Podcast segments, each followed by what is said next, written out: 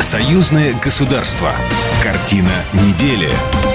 Здравствуйте, я Екатерина Шевцова, и это «Картина недели». В ней я рассказываю о том, что произошло важно в союзном государстве. Послание Владимира Путина Федеральному собранию, о чем говорил президент. Вектор на восток. Александр Лукашенко дал интервью китайским журналистам.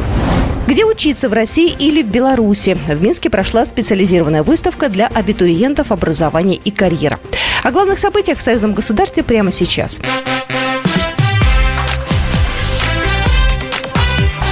Главное за неделю. Послание Владимира Путина Федеральному собранию обещало быть особенным. Последний раз президент обращался с ним к депутатам и сенаторам почти два года назад. Но понятно, что слова главы страны адресованы не только парламентариям, но и всем жителям России. Пожалуй, главное по международной повестке Владимир Путин сообщил э, в самом конце двухчасовой речи. Россия приостанавливает участие в договоре о сокращении стратегических наступательных вооружений. Это последнее еще действующее соглашение между Москвой и Вашингтоном в области глобальной безопасности, пишет РИА Новости. Весь мир проходит через кардинальные неотвратимые перемены. Начались они вместе со спецоперацией, которая идет на исторических землях России и ради ее безопасности. Москва долгое время пыталась избежать такого развития событий, поэтому участвовала в переговорах о мирном урегулировании конфликта на Донбассе. К сожалению, страны Запада не были в этом заинтересованы. Они закрывали глаза на беспредел украинских властей, в том числе на формирование националистических батальонов. Дошло до того, что Киев задумался о ядерном оружии, напомнил президент. Владимир Путин подчеркнул, что дальнейшее развитие вооруженных сил России должно основываться на опыте, полученном в СВО. Эти знания бесценны, их нельзя растрачивать попусту. Отличившимся в боевых действиях солдатам и офицерам необходимо предоставлять все возможности роста по службе. Президент отдельно поблагодарил тех, кто трудится на фронтах и в тылу специальной военной операции, офицеров армии и флота, Росгвардии, сотрудников спецслужб, добровольцев, медиков, учителей, рабочих и инженеров, военных священников. Российский президент говорил о социальных гарантиях, о развитии высшего образования, о стратегических инициативах и о противостоянии санкциям. Президент Беларуси Александр Лукашенко 23 февраля дал интервью китайским средствам массовой информации, сообщает Белта. В качестве интервьюеров выступили глава корреспондентского пункта Синьхуа в Беларуси Лу Циньбо и корреспондент медиакорпорации Китая, ведущая программу «Разговор лидеров» Ли Тунтун. Во время интервью журналисты интересовались, как развиваются отношения Китая и Беларуси в различных сферах, их историей и перспективами. Речь шла про торгово-экономическое взаимодействие и значимые совместные проекты, которые реализуются на территории территории Беларуси, включая индустриальный парк «Великий камень» и БНБК, а также о новых возможностях в контексте инициативы «Один пояс, один путь». Глава государства подчеркнул, что сегодня ни один вопрос в мире не может решаться без участия КНР. Конечно же, не обошли тему спецоперации. Упоминая Минские соглашения, Александр Лукашенко еще раз отметил манипуляции Запада. Маски сорваны, карты открыты. Я всегда россиянам говорю, не торопитесь.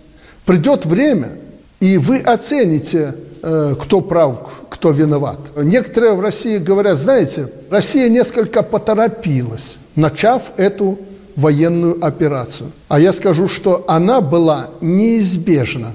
Конфликт в Украине России был неизбежен. Если бы Россия не упредила эту войну со стороны Украины, я еще раз подчеркиваю, теперь понятно, кто был заинтересован в этой войне и кто ее начал. Так вот, если бы Россия не упредила действия Украины, да и всего Запада с территории Украины, последствия были более тяжелыми. Во Дворце независимости в Минске встречи с иностранными гостями. На этой неделе Александр Лукашенко встречал посла Ирана Саида Ери. Обсудили вопросы двусторонних отношений, взаимную торговлю и новые проекты в промышленности. Также президент Беларуси анонсировал свой визит в Иран в середине марта. Также президент Беларуси провел еще одну рабочую встречу с президентом Абхазии Асланом Бжани. Говорили о развитии сотрудничества, отдельно обсудили сферу туризма. Наши отношения должны развиваться. Абхазский народ уважает белорусов. Про Беларусь таки говорить нечего.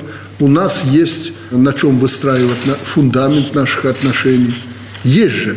Есть товары, в которых мы заинтересованы. Э, есть товары, в которых э, вы заинтересованы. Более того, туристическое направление очень важно – особенно после того, как против нас начали тут санкции разного рода уводить. Люди наши хотят побывать на море. Вот я посмотрел ваше побережье. Мы всегда туда э, приезжали. И наши люди посещают и сейчас э, эти города. Ну, как-то получилось так, что Абхазия оказалась э, отрезанной. Не востребованной, а отрезанной. А востребованность очень большая. Почему не должны мы в гости друг к другу ездить? Зачем надо обострять отношения на этой почве? Мы наоборот должны склеивать наши отношения. Мы не гигантские государства, чтобы делить какие-то страны и народы. Нам надо ближе быть в это время сложные друг другу и Тбилиси, и Сухуми, и Минск. Все должны как-то склеиваться, стремиться друг к другу. Я в этом плане рассматриваю ваш визит Э, в Беларуси. Еще раз благодарю вас за то, что вы выполнили свое обещание и приехали к нам. Аслан Бжания поблагодарил Александра Лукашенко за приглашение и заверил, сегодня белорусского лидера будут слышать многие, в том числе и в Грузии. Посол Российской Федерации в Беларуси Борис Грызлов уверен, что мир на Украине все еще возможен, и кратчайший путь к нему – это проводимая Россией специальная военная операция. Грызлов подчеркнул, что пока власти в Киеве черпают легитимность не внутри страны, а за ее пределами, Украина обречена на существование в порочном круге от Майдана до Майдана. Он напомнил, что мирные переговоры, начавшиеся 28 февраля 2022 года в Гомельской области Беларуси, были сорваны западными кураторами киевских властей. На этой неделе посол Беларуси Дмитрий Крутой и председатель Гомельского облсполкома Иван Крупко провели в Москве рабочую встречу с губернатором Брянской области Александром Богомазом. Обсуждали перспективы дальнейшего сотрудничества между российским и белорусским регионами, которые продолжают наращивать сотрудничество по многим направлениям. Александр Богомаз, губернатор Брянской области. Те вопросы, которые мы можем сегодня решить совместно, мы их будем решать. Это те же стройки, те же дороги, те же социальное жилье, те же работы наших промышленных предприятий. То есть у нас такой большой-большой объем работ и рынок, который сегодня нам нужно заполнять своими продуктами. Того, то, что производится и в России, и в Беларуси. То есть у нас открылись новые рынки, новые возможности. И мы эти возможности с Гомельской областью, Брянской областью мы ее частично реализовали. А вот для того, чтобы реализовать в более полном объеме, мы проводим эти встречи. Наглядные примеры плодотворного сотрудничества осязаемы в цифрах. Об этом Дмитрий Крутой, чрезвычайный полномочный посол Республики Беларусь в Российской Федерации. Э, уже достигли товарооборота 920 миллионов долларов. Вот-вот еще чуть-чуть осталось маленький шажок, чтобы перешагнуть миллиард. Поэтому наша задача еще найти некие новые ниши, хотя у нас действительно широчайшая палитра отношений, где мы могли бы добавить, и Александр Васильевич абсолютно прав, такая ниша есть, это строительство. Безусловным приоритетом в работе Министерства иностранных дел Беларуси остается экспорт. Об этом заявил премьер-министр Беларуси Роман Головченко на коллегии белорусского МИД, передает Белта. Партнер номер один для Республики Беларусь – Россия, подчеркнул Роман Головченко. В 2022 году обеспечен определенный прирост физических объемов поставок, в том числе грузовых автомобилей, телевизоров, металлоконструкций, нефтепродуктов и шин. Но, по словам главы белорусского правительства, это не повод расслабляться. Необходимо участвовать в реализации российских федеральных федеральных и региональных программ, расширять промышленную кооперацию и создавать совместное производство, не дожидаясь, пока российская сторона создаст эти производства с другими партнерами. В Москве и Минске в формате видеоконференции прошло заседание комиссии парламентского собрания по природным ресурсам, экологии и охране окружающей среды.